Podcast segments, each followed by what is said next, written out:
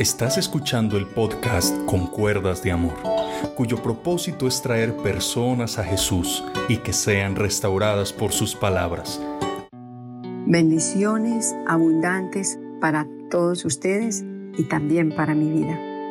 Vamos a orar en este momento pidiéndole al Espíritu Santo que nos ayude a ser personas oidoras y hacedoras de su palabra. Dios bueno, Dios santo, Dios precioso, Dios de toda misericordia, Dios de toda solución, Dios de amor, nos acercamos en esta mañana delante del trono tuyo, como lo dice tu palabra, para hallar el oportuno auxilio, para hallar el oportuno socorro.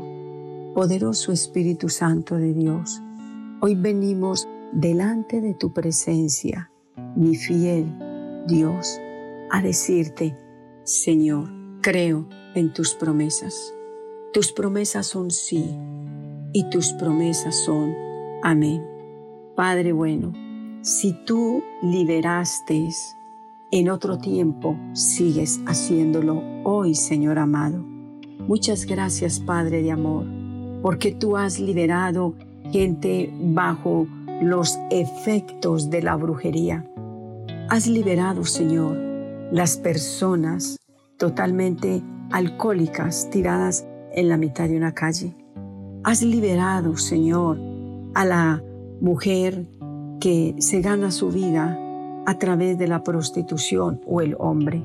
Señor bueno, tú has venido a traer libertad a los que están cautivos. Tú has venido, Señor, a darle esperanza al que siente que ya no vale nada. Señor, hoy a través de esta oración, ministro por el poder de Dios a cada persona, Señor, que me está escuchando, a cada madre de familia que llora, aquella esposa que llora o aquel esposo que llora, viendo en su casa, Señor, como su hogar se va como desmoronando pero gloria a Dios, que hay un Dios grande con sus brazos abiertos. Sus brazos son elásticos que alcanza al que quiere decirle, sí Señor, porque tú dices en tu palabra, el que viene a mí, yo no lo echo fuera. Y cuando tú dices, el que viene a mí, no dice el que viene a mí, pero que no tiene ataduras, el que viene a mí, pero que no huela licor, el que viene a mí, pero que no tenga ataduras. No, todo lo contrario. Tu palabra lo dice, que echemos toda ansiedad sobre ti, porque tú tienes cuidado de nosotros. Tu palabra también dice en Mateo 11:28, vengan a mí todos los trabajados, todos los cargados, yo los hago descansar. Tu palabra es linda, tu palabra está buscando lo que se había perdido, porque tú no has venido a buscar a justos, tú has venido a buscar a aquel que le dice al Rey de Reyes y Señor de Señores, soy un pecador y necesito que me liberes, soy pecador y necesito que me sanes, necesito que me laves, necesito que me purifiques. En el nombre de Jesús, amén y amén.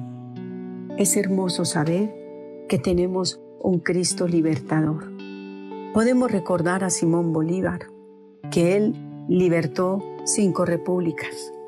Y recordamos y la historia nos habla de él. Y siempre se trae a memoria el 20 de julio y se recuerda esa gran fecha. Pero hoy te quiero hablar de alguien que no solamente libertó cinco repúblicas, sino que liberó y vino a liberar y sigue liberando a todo aquel que pone sus ojos en Él. A todo aquel que le dice al Señor, mira cómo estoy atado, no quiero más esta vida. Y el Señor dice, ¿no la quieres? Pues ven a mí, que yo te hago una nueva criatura. Ese es el propósito de Dios, que todo lo que el enemigo dañó en tu vida, y todo diseño que el adversario ha dañado en ti. Te presento un Cristo poderoso para decir, todo es posible para mí. Bueno, el día de ayer les di el testimonio sobre cómo fue mi vida con un hombre borracho en la casa. Pero sabes, la palabra de Dios nos muestra en Proverbios capítulo número 23, versículo 29 al 35. Yo le decía a mi hijo mayor cuando era pequeñito, porque estamos hablando de lo que dice el Salmo 11.3, si los fundamentos fuesen destruidos, ¿qué va a ser el justo?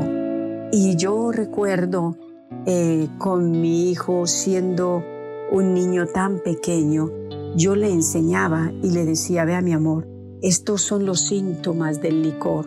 Cuando tus amigos te digan, monito, porque así le decían, prueba para que sepan lo que se siente, yo le decía, usted les va a decir que usted ya sabe que se siente con el licor. Y en cierta ocasión, en el colegio, los muchachos lo llamaron y ya estaban terminando el grado y le dijeron, monito, venga, aquí hemos eh, mezclado eh, bebidas donde no se van a dar cuenta en tu casa venga para que sepa qué se siente. Y mi hijo le respondió, mi mamá ya me enseñó qué es lo que se siente, yo ya sé qué es lo que se siente. Y ellos le dijeron, ah, ya este monito que se dice ser, es que cristiano y que lee la Biblia, ha tomado donde nadie lo vea. Y él dijo, no, la Biblia me dice qué es lo que pasa. Y él les leyó, porque yo le hice memorizar muchas veces estos versículos y aunque no los memorizó al pie de la letra, la palabra quedó. Hoy te quiero decir que lo que le digas a tus hijos desde ahora, si les dices, hijo, el licor hace daño, si le dices el cigarrillo hace mal, es nocivo para la salud, si le dices no te metas por allá, a esos lugares de juegos de azar, nunca vayas a consumir eh, droga y siempre estás con las advertencias esa palabra no volverá vacía, padre de familia. Dice esta palabra de Dios de Proverbios 23, versículo 29 al 35.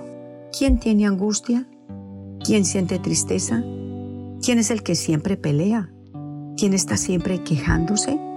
¿Quién tiene moretones sin motivo? ¿Quién tiene los ojos rojos? Es el que pasa muchas horas en las tabernas probando nuevos tragos.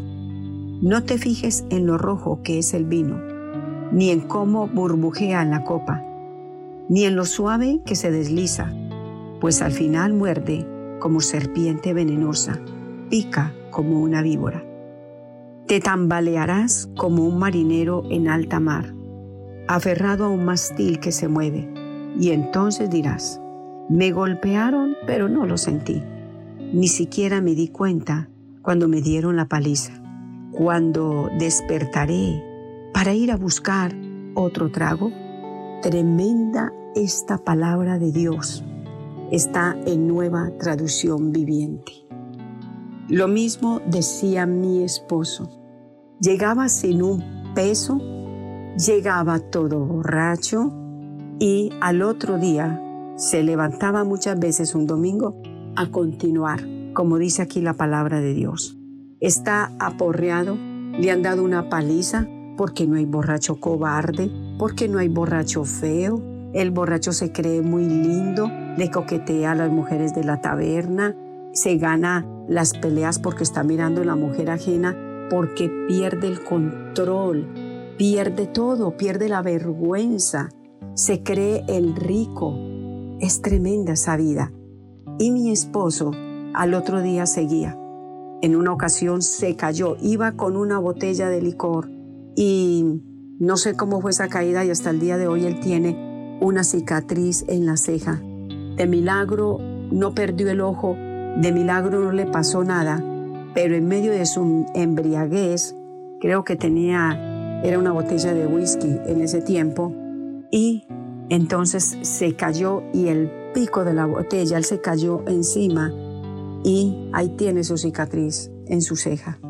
Quedan huellas para que recordemos de dónde nos sacó nuestro Padre Celestial. Y aquí la palabra de Dios nos dice que para quién será la tristeza, para quién será la angustia, para quién será la pelea, para quién serán las quejas, ¿Para quién los moretones sin ningún motivo? ¿Para quién o cómo estará esa persona? Dice, tiene los ojos rojos. La persona se desfigura, la persona se transforma. Bueno, el tiempo es muy corto, pero vamos a continuar porque este es un programa para traer libertad. Dios te bendiga.